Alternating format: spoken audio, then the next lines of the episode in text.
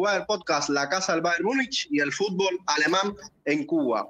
Hoy vamos a dedicarle un programa a la parte económica del fútbol, así que asumo va a ser un programa bastante interesante porque vamos a acercarnos a conceptos y a teorías de la parte económica del fútbol que quizás muchos de los aficionados, incluyéndome, no, no conocíamos. Tengo el placer de darle la bienvenida a nuestro espacio a Francisco Lotano, economista venezolano, trader en Bitcoin y por supuesto hincha del mejor club del mundo, el Bayern Múnich. Francisco, un gusto tenerte por primera vez acá en Cuba Podcast. Muchas gracias, gracias por esa tremenda introducción. Eh, y nada, para mí es un placer estar aquí. Me encanta lo que hacen y eh, por supuesto, si puedo aquí hablar de lo mío y aportar y eh, aportarle también a, lo que es la, la comunidad de Bayern aquí en Latinoamérica, que es grandiosa, genial. Sí, exactamente, Francisco. Hoy tienes la tarea de aportar a la cultura económica de, los hinchas del Bayern para aprender a entender este mundillo del fútbol, que no solamente deporte, sino también que es una industria. Eh, y dicho sea de paso, no quiero, no puedo empezar sin darle salud a, a mi colega de siempre, Alejandro García. Servus Ale, bienvenido a casa. ¿Cómo estás? Hola Adrián, un saludo para ti, por supuesto para Francisco, nuestro invitado y claro, también para, para todas las personas que nos escuchan. Un episodio creo que necesario este por, por, la cantidad de conceptos que se van a explicar. Eso tenemos a nuestro invitado. Y sí, es un poco irónico, ¿no? Eh, un podcast cubano hablando de economía, pero vamos a hablar de la economía mejor, del Bayern y de algunos temas de, de fútbol, ¿eh? Y dale, vamos a, yo repito, para mí es un episodio, un episodio necesario para la cultura general, no solo de los pájaros, sino también de todos los que quieran eh, sumarse y aprender esos conceptos básicos. Claro. Antes de seguir, recomiendo a nuestros oyentes que sigan la cuenta de mi colega Alejandro García, arroba Ale García-98 en Twitter, y a Francisco Lotano lo pueden seguir como arroba Mr. Tano. Eh, bueno, Francisco, vamos a empezar ya a echarle combustible a, este Mercedes que va a arrancar, o este Audi, perdón, más bien. Al Audi, exactamente. Y, ayúdanos a entender porque el hincha futbolero generalmente conoce mucho de cómo funciona el club, de la función del director deportivo, pero de la estructura económica a veces por, por falta de noticias o por falta de interés no, no conocemos nada.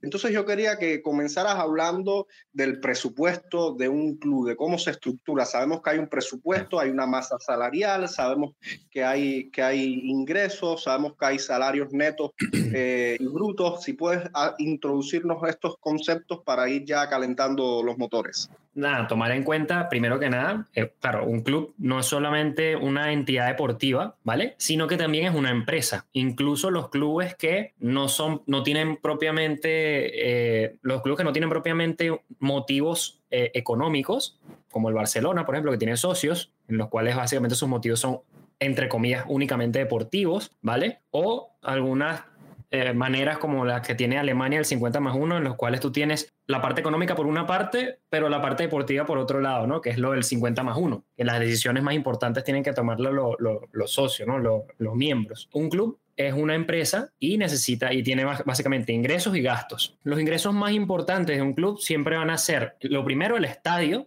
lo segundo, van a ser los derechos televisivos y después de los derechos televisivos va a tener todo lo que es merchandising, ¿vale?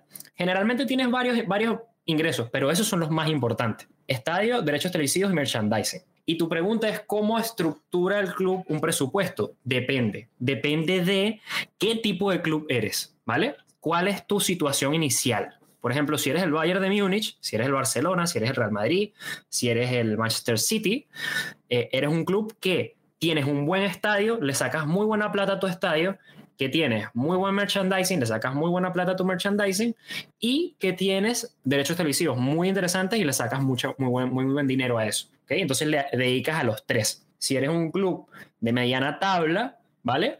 Eres un club en el cual quizás la experiencia de ir a tu estadio no es tan interesante, o quizás no tienes un gran estadio, ¿vale? O quizás no ganas tantos partidos, pero tienes unos aficionados muy fieles que te compran todo el merchandising, ¿no? Entonces te enfocas más en esa parte. Pero más allá de armar el presupuesto, lo que tienes que, hacer, primero que nada, es, llegar a, esas estrategias, ¿no? Buscar esas estrategias.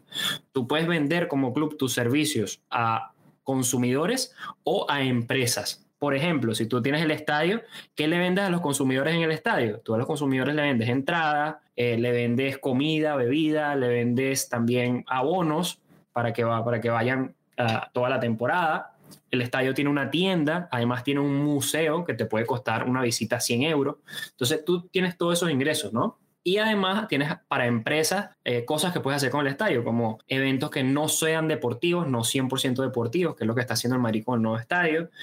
Puedes vender eh, publicidad dentro del estadio, por lo menos lo que hizo el Barcelona con el Spotify Camp Nou, ¿ya? O lo que hace el Bayern con Allianz, vender el nombre de, una empresa con, el estadio, e, espacios VIP para reuniones, etcétera, ¿no? Y también tienes el tema de la publicidad eh, que, que, puedes hacer, todo lo que sea publicidad dentro del estadio, ¿vale? claro, si tú eres un club que le puedes sacar provecho a eso, tienes que enfocarte mucho en ese tema de ingresos. Por la parte de gastos, ¿qué es lo más importante? En general, la parte de gastos es eh, lo que son salarios deportivos, es decir, salarios de personal deportivo. Eso es lo más importante, es el, es, lo, es el porcentaje más importante que debes de tener dentro de tu club. ¿Qué es lo que la UEFA te recomienda? La UEFA te recomienda que tengas entre un 40 y un 60% ya de este gasto. ¿ok? Es decir, de tu gasto total, entre un 40 y un 60% tiene que ser de sueldos o eh, salarios para personal deportivo. Cuando tú incrementas un poquito más de ahí, ya estás incurriendo en un riesgo, ¿no? De hecho, el Bayern maneja aproximadamente un 57%, de, o sea, de sus ingresos, un 57% son los salarios de personal deportivo y no deportivo, con lo cual tiene tremendo, tremendo número ahí el Bayern, ¿no? Todo lo contrario al Barcelona, que el Barcelona tiene un, aproximadamente un 90, un 93% de salarios de los ingresos, ¿no? Entonces, claro, eso también explica un poquito el problema. Y tú como club, claro, siendo el Bayern, tú tienes que armar una estrategia en tema de ingresos, tomando en cuenta todo lo que te va a ingresar por estadio, por eh, marketing eh, y merchandising, y además lo que te va a generar todo lo que es la parte de derechos televisivos entre esas tres cosas tú tienes que armar una estrategia, buscar los mejores socios posibles, etcétera, y en la parte de gastos también organizarte lo mejor posible. También dependiendo un poco de lo que tú tengas, ¿no? Hay clubes que también tienen ingresos por ventas de jugadores, ¿no? Caso Porto, Benfica, que venden muy bien, ¿no? Incluso el Dortmund también. El presupuesto depende mucho del club, pero en, en caso del Bayern sería eh, básicamente hacer una estrategia en la cual estadio, merchandising y derechos televisivos sean armoniosos y tengas una buena cantidad de ingresos y una estrategia de gastos en la cual no superes el 60% de gastos en costo de plantilla y también ser inteligente, ¿no? Dependiendo un poco de qué es lo que está pasando, por lo menos con, con el tema de la pandemia, el Bayern se ahorró como 150 millones de euros en energía, en personal del estadio, ¿ya? Entonces supo enfrentar muy bien el tema de los costos con el tema del estadio, ¿no? Ahora bien, tú tienes ingresos, tienes gastos. Cuando tus ingresos superan los gastos, tú vas a tener algo que se llama ganancia, ¿no? Tienes un flotante. Dentro de ese flotante o esa ganancia, en caso de que la tengas, que no todos los clubes la tienen, tú vas a destinar cierta parte, una parte para fichajes, otra parte para pagar deuda, ¿ok? Y otra parte para hacer inversiones, ¿no? De otro tipo. Hay un dato interesante eh, y es eh, que mencionabas que lo, principal que a un club le abona dinero es eh, el estadio, generalmente es así.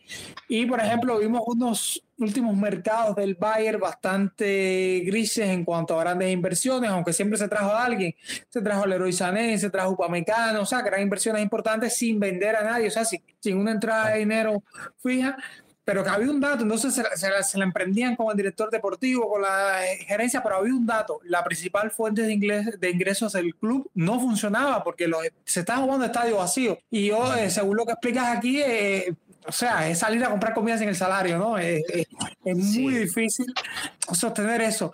Ahora, hay, hay otro tema que, que me gustaría preguntarte. Eh, siempre se hablan de cifras en los salarios, y, a veces preguntamos, ¿no? ¿Qué es esa masa salarial? ¿Qué, ¿Cómo un salario puede ser bruto? O cuando, cuando hablamos de salario neto es solo la mitad, o, al revés, cuando hablamos del salario bruto es el doble del neto. ¿Por qué? O sea, ¿Por qué es esa diferencia entre bruto y neto y qué es la masa salarial de los clubes? Bueno, la masa salarial básicamente es la sumatoria de todos los salarios brutos o sea, depende de lo que hablemos de masa salarial. Si hablamos de masa salarial deportiva, sería la masa salarial de todos los salarios, sería la sumatoria de todos los salarios brutos del el personal deportivo estrictamente, ya sin tomar en cuenta, por ejemplo, Oliver Kahn, a, Abrazo, a todo lo que es el personal, a la, directiva o a, los que limpian el estadio, etcétera, ya. Pero cuando hablamos del salario total, de los gastos totales de salario, la masa salarial, se habla de la sumatoria salarial bruta que tienen los jugadores, que tiene el personal deportivo, ¿vale? Desde el director técnico hasta todo lo que es el personal deportivo, todos los jugadores, ¿ya? Ahora, eso es lo que el club desembolsa, lo que el club paga. Por ejemplo, a Lewandowski, ¿cuánto le pagaban? 23 millones de euros, ¿vale? Eso es lo que el Bayern eh, salía de las arcas del Bayern.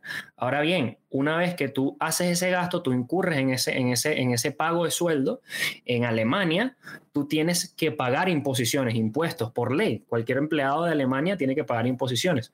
Y aproximadamente es un 40, 40,20% lo que pagas en Alemania. Entonces, por lo menos de esos 23 millones, Lewandowski percibía como algo cercano a 13, ¿no? 13,4, 13,6, ¿ya?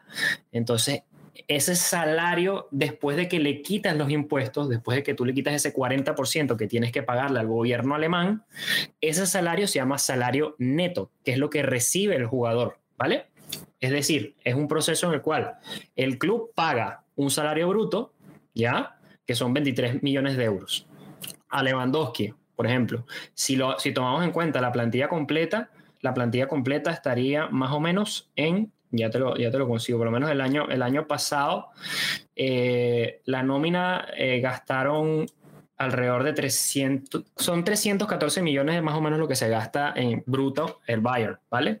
En salarios. Ahora, ¿eso quiere decir que eh, los jugadores perciben toda esa cantidad de dinero? No, eso no quiere decir eso. Eso quiere decir que esa cantidad de salarios que ellos eh, mandan tienen que pagar impuestos y luego de pagar impuestos el jugador recibe una cantidad menor. ¿Cuánto es lo que recibe en cantidad menor? Un 40% menos, un 40,20% menos aproximadamente. ¿Vale? Y eso es, digamos, cualquier eh, empresa dentro de Alemania, no solamente un club, cualquier empresa dentro de Alemania tiene que hacer eso, ¿no? Porque es, por ley que es. Igualmente pasa en España. Por ejemplo, en España, si tú tienes un salario anual por encima de 60 mil euros, tus deducciones son 45%, ¿vale? E incluso puedes eh, incurrir en impuestos adicionales que podrían acercarse entre el 50 y el 55% de lo que, de lo que ganas, ¿vale? Es decir, que un, un jugador alemán más o menos habría que quitarle a su salario bruto un 40%, un jugador dentro de la Bundesliga, y un jugador dentro de la Liga Española, más o menos habría que quitarle entre un 45 y un 50% de su salario bruto, ¿vale? Para calcular el neto. Porque generalmente el dato que tú consigues, tú no consigues el dato de cuánto es que le llega a la, cuenta bancaria Piqué, ¿no? Pero tú consigues el dato del salario bruto. Entonces tú lo puedes calcular simplemente quitándole ese porcentaje. Entonces esa es la diferencia. La diferencia es que bruto es lo que paga el club y neto es lo que recibe el jugador después de que eh, se debitan los impuestos del, bruto. Eh, otro tema que se ha debatido bastante y que, se, y que a los hinchas les ha, o sea, les ha caído mal desde hace un tiempo para acá son los llamados clubes Estado. Estamos hablando de, clubes poderosos como el Paris Saint Germain, estamos hablando de otros clubes que a lo mejor sin ser Estado en Alemania se le tiene mucha mucha tirria al, al, al RB Leipzig, en Inglaterra está el, Manchester City con el City Group. ¿Cuál, desde tu punto de vista y desde tu conocimiento, serían la diferencia entre la gestión de los clubes históricos tradicionales como el Real Madrid, el Bayern de Múnich, y estos, por así decirlo, nuevos ricos como el Paris Saint-Germain y, y, el Manchester City? Eh, lo, lo, primero que hay que entender para saber esa diferencia es entender el concepto de qué es un club eh, de socios y que es una sociedad anónima deportiva, ¿vale? Son cosas diferentes. Eh, y básicamente yo, yo lo había comentado al principio, y una sociedad anónima deportiva básicamente es una empresa con fines de lucro, es un club de fútbol que tiene fines de lucro. Es decir, que tú puedes comprar una acción en la bolsa y ser un accionista y buscar ganancias de eso, ¿vale? Por ejemplo, lo que hizo eh, Em, Ronaldo, Ronaldo Nazario, que compró el Valladolid, ¿no? Que compró por 30 millones el Valladolid. O lo que está haciendo ahorita este jugador argentino que se está comprando el Birmingham, ¿ya? Ellos pueden hacer, esto, eh, Maxi López creo que se llama, ellos pueden hacer esto, ¿por qué? Porque son sociedades anónimas deportivas. El Valladolid, tú puedes comprar acciones del Valladolid, eh, del Birmingham también, ¿vale? E incluso casi que cualquier equipo en la, en la Premier puedes comprarlo, como, como pasó con el Chelsea, como pasó con el City, eh, e igualmente pasa con el PSG, ¿no? Y la liga francesa. Hay algunos clubes, hay pocos clubes dentro de España que son el Barcelona, el Madrid, el Athletic Club de Bilbao y creo que los Asuna, no estoy seguro, que no son sociedades anónimas deportivas, sino que son clubes de socio. Es decir, ¿cuál es la diferencia de un club de socio y una sociedad anónima deportiva? Que el club de socio no busca una, un lucro, es decir, no busca obtener ganancias de su actividad. Es decir, solamente le interesa lo que es el éxito deportivo de su club. Eh, y los dueños son los socios, ¿no? Los que, los que toman las decisiones, básicamente. ¿De qué depende un poco las decisiones? Bueno, ahí cambia un poco el tema de las decisiones, porque en una sociedad anónima deportiva tú puedes tener socios, pero también depende quién es el que está poniendo la plata, quién es el que está poniendo el dinero, quién es el dueño del club. Y al final de cuentas, ese dueño del club o el que tiene el poder económico dentro del club es el que toma las decisiones, ¿vale? Los clubes alemanes básicamente tienen una regla que es el 50 más 1, que después podemos hablar de eso, que igual es una regla un poco que Oliver Kahn hace poco la criticó y es una regla que podría mejorarse, pero lo que busca básicamente es que tú tengas un 49% de inversión o que puedas tener cierta inversión privada que te permita mejorar en lo deportivo, pero que las decisiones a fin de cuentas sean tomadas por socios porque se sobreentiende ya que los eh, socios van a, los miembros van a poder tomar la mejor decisión posible porque son los que más le preocupa la situación del club. Cosa que a priori no es cierta, ¿no? Porque igualmente eh, los socios votaron a Bartomeu y reeligieron a Bartomeu en el Barcelona, así que quizás no, no, no saben quizás cuál es la mejor decisión, ¿ya? Ahora, ¿qué es un club de Estado? Un club de Estado es básicamente cuando, bueno, en el caso de los clubes de Estado es más que nada los países, en los países del Medio Oriente, que hay mucho, mucho dinero, ¿ok? Y que este, hay empresas básicamente que funcionan como, como eso, como un Estado, es decir, tienen mucha cercanía con el gobierno, tienen mucho poder dentro del país, mucho dinero, tienen un grupo de empresas que son internacionales y nacionales, ¿vale? Entonces, estas empresas deciden buscar una sociedad anónima deportiva, es decir, no podrían comprarse el Barcelona o el Madrid, o no podrían comprarse un club alemán. No, tienen que buscar una sociedad anónima deportiva, es decir, tienen que buscar un club dentro de España, un club dentro de la Premier o un club dentro de la Liga, la League One, ¿vale? Que de hecho creo que el, el PSG también quiere comprar el español y anda en eso, ¿no? Anda en ese proceso justamente. Y básicamente lo que hacen es que tienes, eh, claro, inyectan capital, inyectan capital de una forma significativa, ¿ok? Que permite, de cierta forma, independientemente de si ganes o pierdas dinero, incluso hasta teniendo pérdidas, eh, hacer inversiones muy, muy grandes, ¿vale? Eh, para ello se crearon ciertas reglas como el fair play financiero, ¿no? El fair play financiero básicamente se creó al principio para para frenar este tipo de, prácticas, ¿no? Porque atentan contra la competitividad del deporte. Ellos pueden venir con 500 millones y hacer todos los fichajes del mundo y ya está. Entonces el tema del fair play financiero es importante. Ahora tú me dices, oye, ¿por qué el Barcelona puede fichar o por qué el PSG puede fichar, por qué el City puede fichar? Porque la regla del fair play financiero es que tú no puedes tener más de, o sea, tus gastos no pueden superar a tus ingresos en más de 100 millones, ¿vale?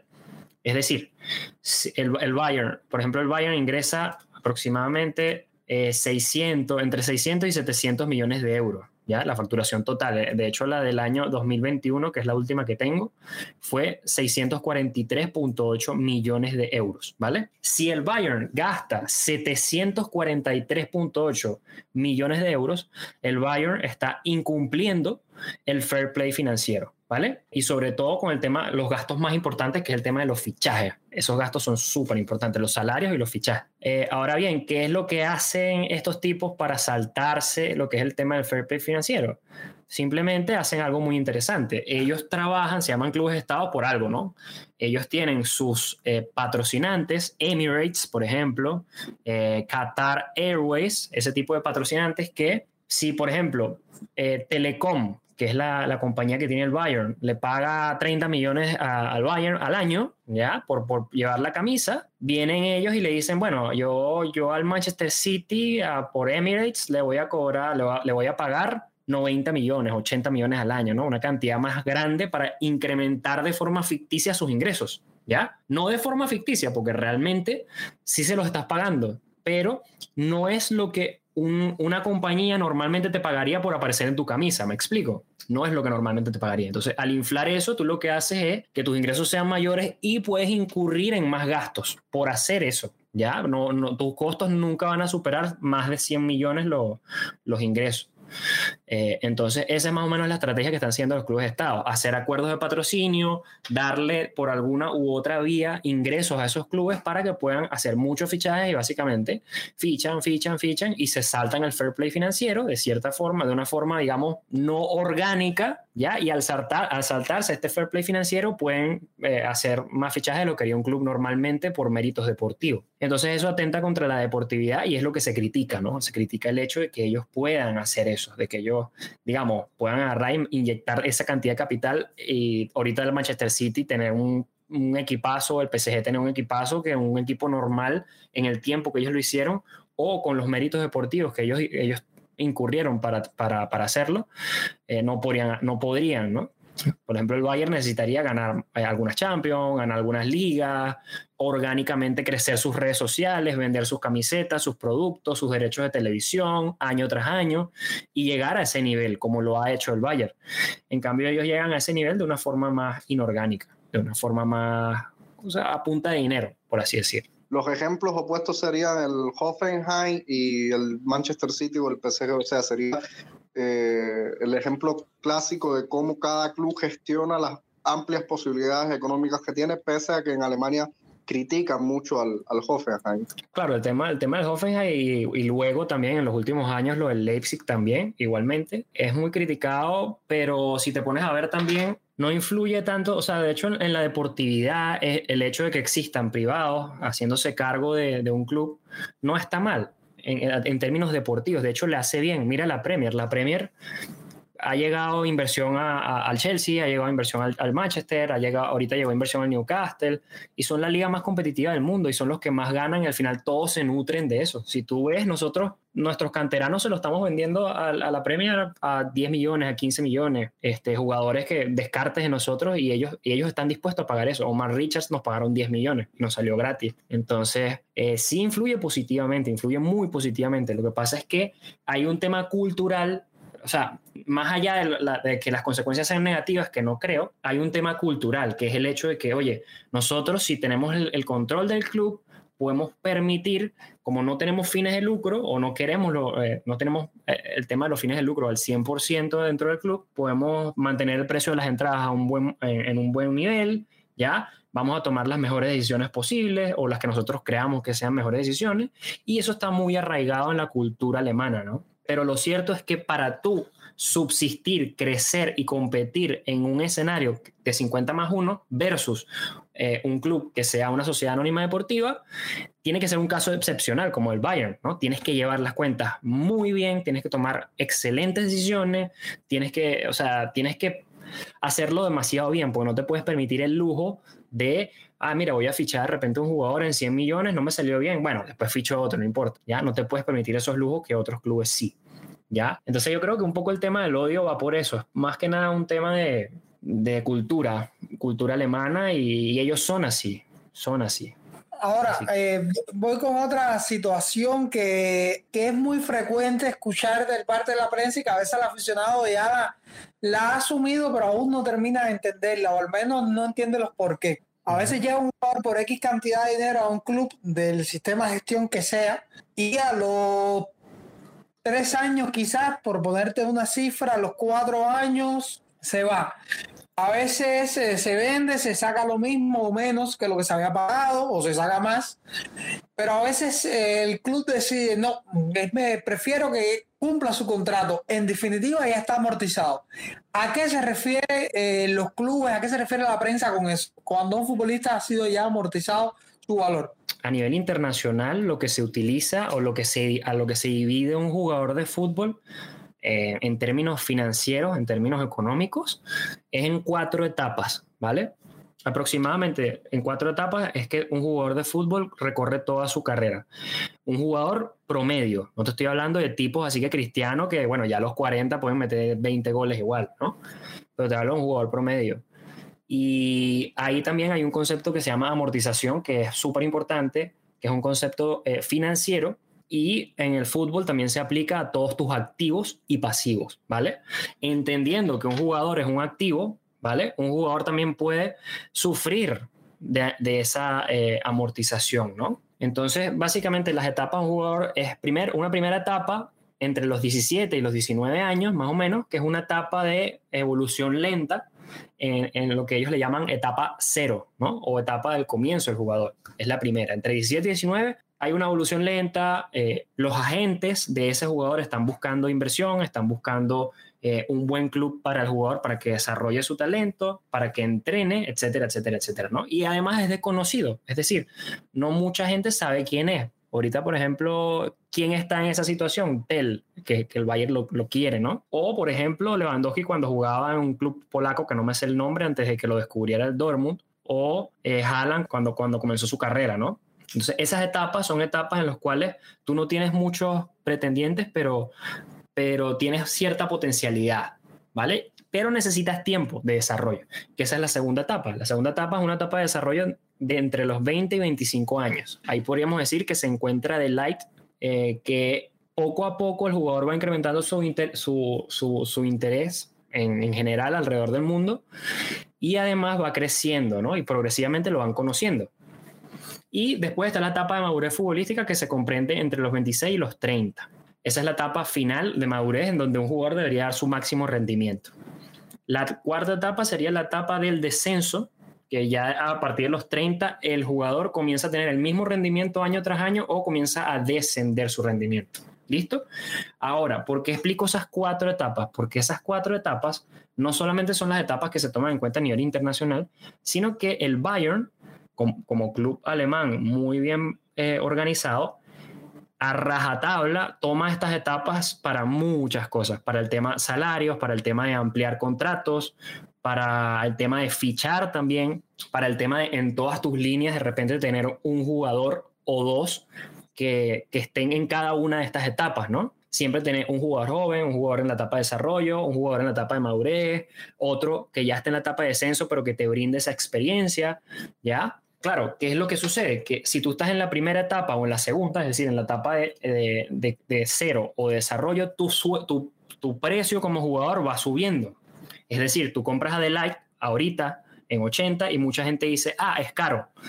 Pero quizás pasan dos años, tiene 25 y con 25 años, ya como va a entrar en su etapa de madurez, probablemente esos 80 te los pague otro club. Si lo quieres vender, si no lo quieres vender, te lo quedas y disfrutas de esa etapa de madurez, ¿vale? Entonces, eh, claro, depende un poco de, en qué etapa estés, ¿ya? Pero luego de la etapa madurez, ahí comienza un jugador a sufrir esto que yo hablé, que es el tema de la amortización, ¿no? La amortización no es más que cuando un pasivo que tú tengas o un activo eh, pierde valor, ¿vale? Y claro, si tus, si tus activos pierden menos valor que tus pasivos, estás bien, ¿no? Porque obviamente si nos vamos a, vamos a colocar, te voy a colocar dos ejemplos fáciles. Barcelona versus Bayern, que son los dos clubes que he hablado. Por ejemplo, Bayern ficha a Nabri. Bayern ficha a Nabri por un buen precio. No me acuerdo cuál, fue el FIDE de Nabri en, su, en, principio. entre 7 y 11 millones, si mal no recuerdo la, la cifra de Nabri. Claro, esa es la cifra de Nabri. Entonces, si, si, te coloco un jugador que Barcelona fichó, por ejemplo, Coutinho, ¿ya? O Dembélé, en una, una zona similar o incluso Rafiña, tú ves que Nabri nosotros lo fichamos por 11 y ahora puede valer 40, 50, ¿vale? Es decir, tu activo se apreció, tu, jugador se apreció, ganó valor, entonces estás en positivo. tienes una ganancia eh, porque tus activos ahora valen más. Si tú lo quieres vender, lo puedes vender en 50 millones tranquilo, en 40 millones tranquilo. Eh, todo lo contrario que pasa con el Barcelona, ¿no? El Barcelona, si, si fichaste a Cutiño en 120, 150 y después lo vendiste en 40, eso te está diciendo a nivel contable que perdiste 90, 100, 110 millones, ¿vale? En valor de tus activos. Si un Titi lo fichaste a un precio y ahora un Titi nadie te da un duro por él, ¿ya? O Braithwaite, eh, en, en esos casos tú estás tú estás sufriendo una amortización, es decir, tus activos están perdiendo valor, ¿vale? Con lo cual eso es, eso es básicamente perjudicial para los clubes, porque sus jugadores son activos, ellos venden también a sus jugadores eh, en el mercado. Y de hecho, cuando ahorita tú lo puedes ver con Lewandowski, ¿no? Le sacamos 50 millones con 34 años. Entonces, cuando tus activos están tan bien valorados, eso le hace muy, muy bien a un club. Por eso es que es importante, ¿no? Es importante que tú sepas en qué etapa está el jugador. ¿Qué está haciendo el Bayern ahorita con Tel? Está, diciendo, mira, está en la etapa cero.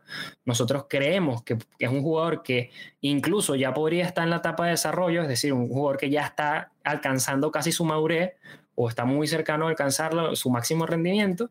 Entonces vamos a ofrecer 30 millones por él. Yo no estoy tan de acuerdo, ¿no? Pero eso es lo que el Bayern está pensando. Cuando ficha a un jugador como, como él, tienes que ofrecerle, tratar de ofrecerle cinco años de contrato de tal manera que tú puedas tener espacio en caso de que lo quieras vender por un precio más elevado, ¿ok? En caso de que quieras vender por un precio más elevado, tienes más rango de tiempo para venderlo y tienes más rango de tiempo para que se desarrolle e incremente su valor también. Todo lo contrario, con un jugador ya por encima de los 30, que tú tienes que ofrecerle menos contrato. ¿Por qué te tienes que ofrecer menos contrato? Porque el año siguiente puede tener un descenso en su, en su, eh, en sus prestaciones, ¿no? Con lo cual tú le ofreces menos, menos tiempo de contrato y te arriesgas menos, ¿ya? Entonces los clubes utilizan esta, estas cuatro etapas y claro, cuando eres un club grande como el Bayern que va por todo, también necesitas un poco de cada uno, necesitas un poco de madurez futbolística, es decir, jugadores entre 26 y 30, eh, un poco de veteranos por encima de 30, necesitas promesas de 19 años y jugadores que estén en desarrollo que son los que van a relevar a los de 30 cuando ya se retiren, ¿no? Y los de 29, cuando se retiren los de 30, van a pasar a ser ya lo, la, experiencia entre el equipo. Francisco, eh, mucho se ha, se ha hablado y se ha debatido en las redes con opiniones divididas de, de esta, de esta ventana de transferencias muy particular del, del Bayern de, de, de Múnich. Y es que ha llamado la atención eh, la cifra de las contrataciones y la cantidad de jugadores que se ha traído ha sido un mercado que por lo menos desde que yo soy hincha del Bayern de Múnich no recordaba que se ha comprado a tantos jugadores y, y, con valores para nada despreciables. Eh, para un club que siempre ha basado su toma de decisiones en la cordura administrativa y en, y en tener las cuentas sanas, eh, yo quiero que tú me des tu opinión general si lo que está haciendo el Bayern es salirse un poco de su política habitual para, para poder competir a los, a los demás clubes que, que sí no deparan en, en, gastar a lo loco, o, o, el, o, el, club aún con estos fichajes está dentro de lo permisible que ha sido su tradicional política financiera. Lo, importante es un concepto que se llama sostenibilidad. ¿vale? Sostenibilidad te lo explico rapidito. Imagínate que tú tienes a tu familia, vives en tu casa, tienes a tu esposa, tienes a tus hijos, ¿ya? Y tienes un montón de gastos al mes y tienes un montón de ingresos al mes, ¿ok? Entonces, ¿qué pasa? Si tus ingresos mensuales son mayores a tus gastos mensuales, durante varios meses, es decir, consistentemente tus ingresos mensuales son mayores a tus gastos mensuales, es decir, que tu estilo de vida tú puedes decir que es sostenible, ¿vale? Tú puedes decir, oye, mira, hay sostenibilidad en mi estilo de vida porque yo puedo mantenerlo en el tiempo, todo el tiempo que yo quiera. Ahora bien, si tus ingresos son menores, es decir, imaginemos que tú ganas mil dólares al mes, pero tus gastos son dos mil al mes, eso quiere decir que mensualmente te vas a endeudar mil, ¿correcto? Entonces eso es insostenible. ¿Vale? Este mismo ejemplo, o sea, esta misma palabra que se llama sostenibilidad, tú la puedes aplicar a un club de fútbol, a una familia, a una empresa, a un país, a, un, a lo que sea. Lo importante es que sea sostenible siempre en el tiempo, porque si tú gastas más de lo que ingresas todos los meses, ya, al final de cuentas, o si, si, lo haces consistentemente, al final de cuentas vas a terminar en un escenario como el del Barcelona, ¿no? 1.300 de deuda, 1.300 millones de deuda, ¿vale? Ahora, podemos aseverar, podemos decir que puede haber un ejercicio particularmente o un año particularmente en que tú incurras en un gasto importante. Si nos vamos al ejemplo de la familia, eh, oye, ¿sabes que un mes o un año yo decidí comprarme un carro, pero lo pagué a, a crédito, pero estos próximos meses, estos próximos los meses que vengan, yo voy a pagar la deuda del carro e igualmente mis ingresos van a seguir siendo mayores a mis gastos. Solamente durante este mes voy a gastar porque es un solo gasto y es un solo carro el que necesito. Entonces, tener una ventana de fichaje costosa como la que está ahorita, no es, digamos, malo, dependiendo de su, si tu coeficiente de deuda eh, y la proporción de capital que tú tienes es buena. ¿A qué me refiero con proporción de capital? Es, es un dato súper importante que Oliver Kahn eh, mencionó el año pasado. Cuando lo mencionó yo sabía que él estaba básicamente dejando entrever que querían, digamos, hacer buenas inversiones en los próximos en los próximos años, ¿no? Porque básicamente dijo que la proporción de capital del Bayern es de un 72.3% y dijo que probablemente era única en el fútbol mundial, en el fútbol mundial. ¿Ya? ¿Qué quiere decir una proporción de capital? Proporción de capital básicamente a lo que él se refiere es que si nos vamos al mismo ejemplo de la familia, imaginemos que tú ganas eh, mil, mil euros y tus gastos son 750. ¿Vale? A ti te sobran 250, que es un flotante. Tienes 250 euros que te sobran todos los, todos los meses. Puedes ahorrarlos, puedes gastar, puedes fichar, puedes invertir. ¿Ya? Dentro de esos 250 euros hay una proporción que puede ser del 50, pueden ser 100, que es tu coeficiente de deuda. Es una proporción que tú pones y dices, esto es lo que yo estoy dispuesto a pagar de deuda todos los meses. Si yo me endeudo, me endeudaría para pagar 100 dólares al mes y los otros 150 que me sobren. ¿Vale? Ahora bien, dentro de esos 100 euros, la deuda del Bayern lo que tiene que pagar mensualmente es un 72%, es decir, tiene que pagar 72.3, o sea, 72 euros con 3 centavos, es lo que tendría que pagar el Bayern en ese ejemplo, ¿vale? Eso te quiere decir que tienen capacidad para endeudarse un poquito más de forma sana y de forma sostenible, ¿ya? No como el Barcelona, o sea, tienen capacidad de endeudarse y de pagar su deuda mensualmente, trimestralmente, semanalmente, sin ningún inconveniente. ¿vale? No es que te estás endeudando y, estás, eh, y ganas mil y te estás endeudando en dos mil, ¿vale? No estás haciendo eso. Entonces, eh, tomando en cuenta que la, proporción de capital del Bayern es buena y tomando en cuenta que esta eh, sesión de transferencias es extraordinaria, es decir, no, siempre lo hacen, yo creo que está bien, es sano, porque tú también como empresa ganas plata, ganas dinero cuando compites, porque no solamente eres una empresa que necesita las cuentas saneadas, sino que también eres un club de fútbol que necesita ser competitivo. Y si para ser competitivo necesitas reforzar el carril, derecho con más Rauri, porque la temporada pasada tenías nada más a que, es, que era eh, o extremo o delantero, estaba muy, muy mal, bueno, fichas a Marrauri.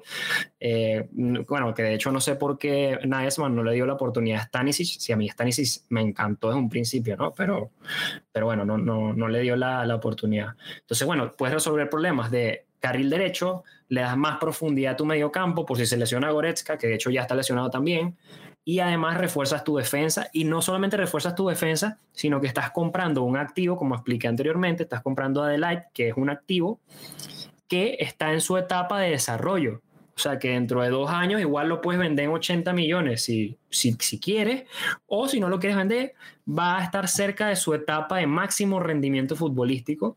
Entonces vas a tener tremendo central en tu fila. Entonces tú estás invirtiendo en activos muy valiosos que te van a ir ayudando a conservar tus ingresos o a generar más ingresos. Ya, el caso Mané también lo está fichando y te va a generar más ingresos porque obviamente es un atractivo tener un jugador así. Entonces no me parece nada mal y además si le ponemos una cerecita al pastel, ya yo dije que por proporción de capital y porque sea una, una sesión extraordinaria está bien. Pero si le pones una cerecita al pastel, estamos vendiendo muy, muy bien. O sea, sacamos 50 por, por Lewandowski, bueno, 45 más, más 5, ¿no? Y estamos vendiendo canteranos y jugadores como Omar Richards que llegaron a coste cero bastante bien. Entonces, eso nos está liberando masa salarial poco a poco y además estamos sacando 10, 15 millones que parece poco en el papel, pero en términos contables, en términos de fair play financiero, en términos de lo que expliqué ahorita, de coeficiente de deuda y proporción de capital para que te permita gastar más en el futuro, son cruciales. Entonces, sí, el, Bayern está, yo creo que está, como dicen un poquito, sacándosela y poniéndola, poniéndola encima de la mesa, ¿no? Diciéndole al Barcelona, ah, mira, tú me quitaste mi estrella, yo puedo gastarme 80 millones. Diciéndole al Dortmund, te compraste, a, te llevaste azul y yo me traigo a Delight. Creo que está bien, creo que es por un tema también de deportivo sostenible a nivel económico y también por un tema de, de, orgullo, ¿no? Que eso es importante en este negocio. Así que súper bien. Ojalá ganáramos nosotros aquí esos mil dólares que pusiste de ejemplo.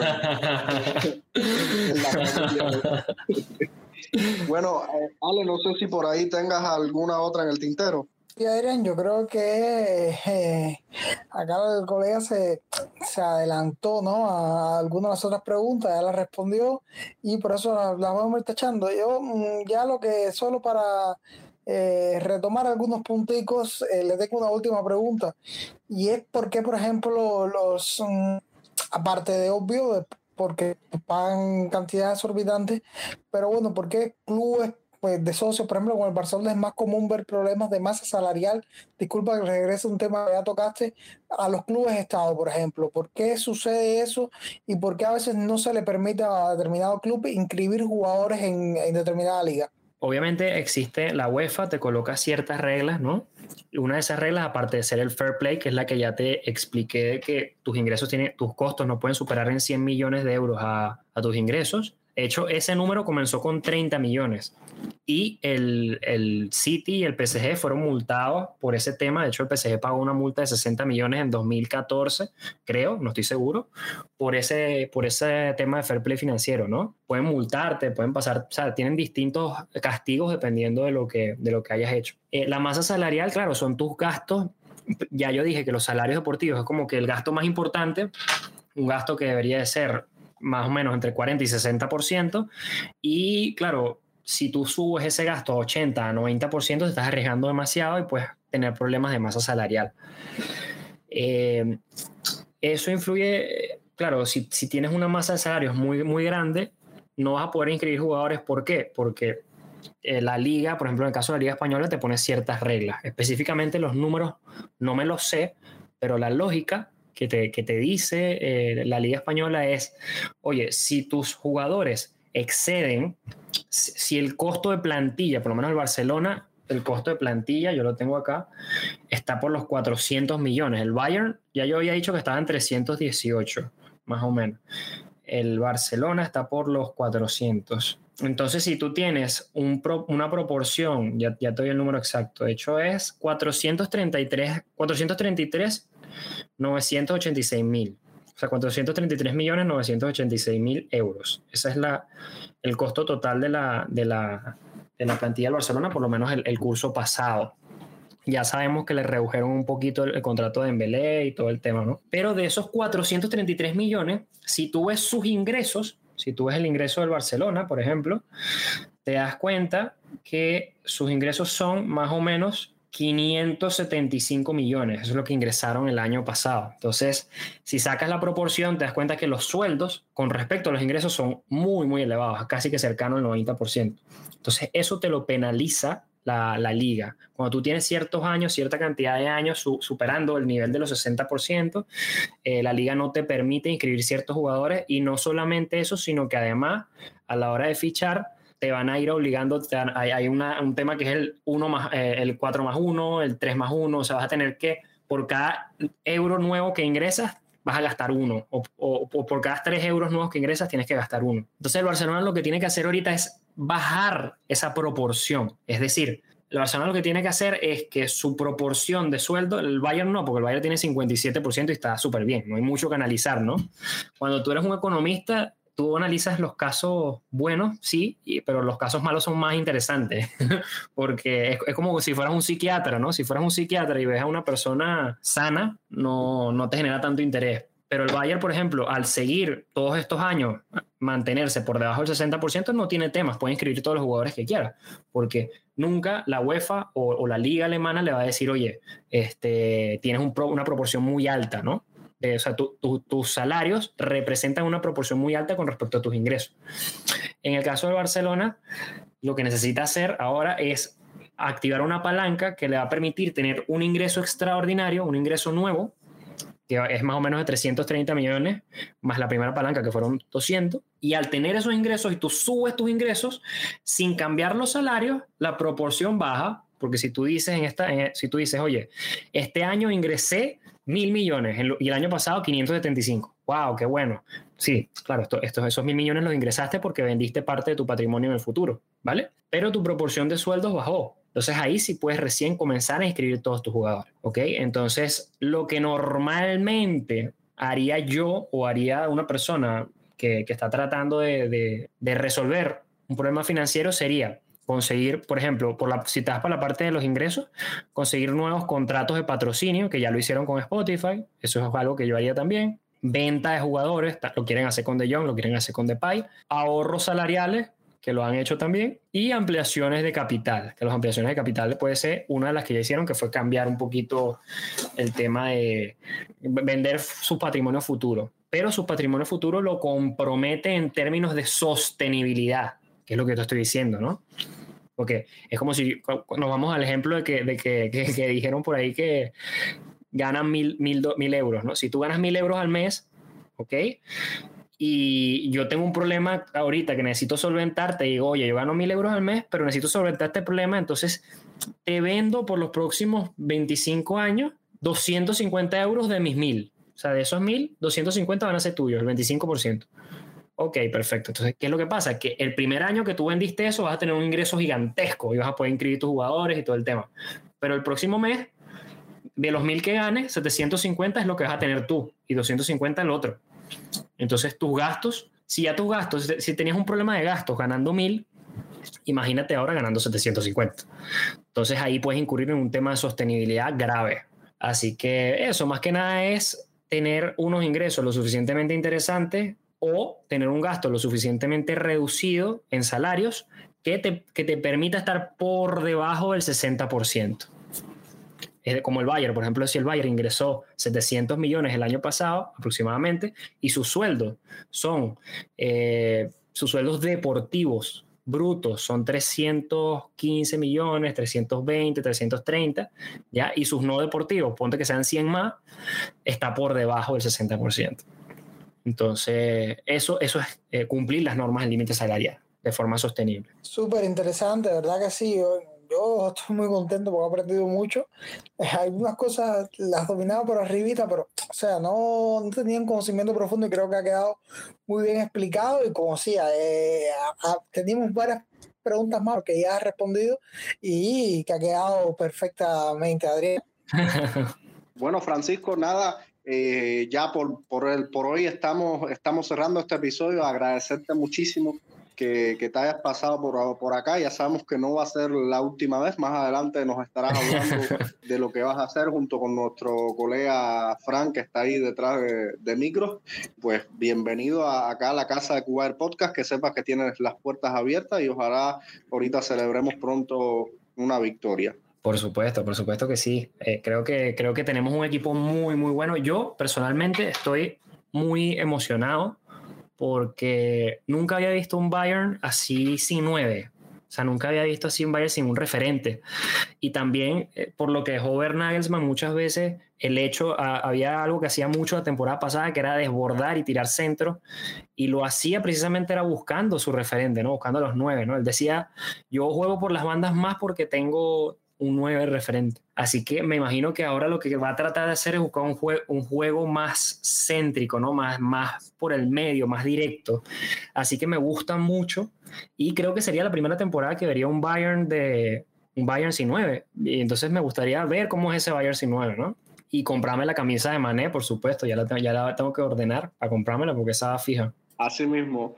Bueno, Ale, también por supuesto el, el, saludo para ti, el agradecimiento por estar con, conmigo como siempre acá en el, al pie del cañón y a nuestros oyentes, por supuesto. Eh, recordarles a, todos que estamos en, en, casi todas las plataformas de, de, podcast, Google Podcast, Apple Podcast, Amazon Music, Spotify y iVoox. Además, pueden seguir nuestras redes sociales, sobre todo la, la cuenta en Twitter, arroba Wire Podcast, donde pueden interactuar con nosotros, hacernos preguntas, eh, solicitar temas. Cualquier comentario siempre es de, de, gran ayuda. Yo por lo pronto me voy despidiendo también. Como siempre les digo, disfruten del fútbol. El, Bayern juega contra el DC United. Mía San Mía y hasta la próxima.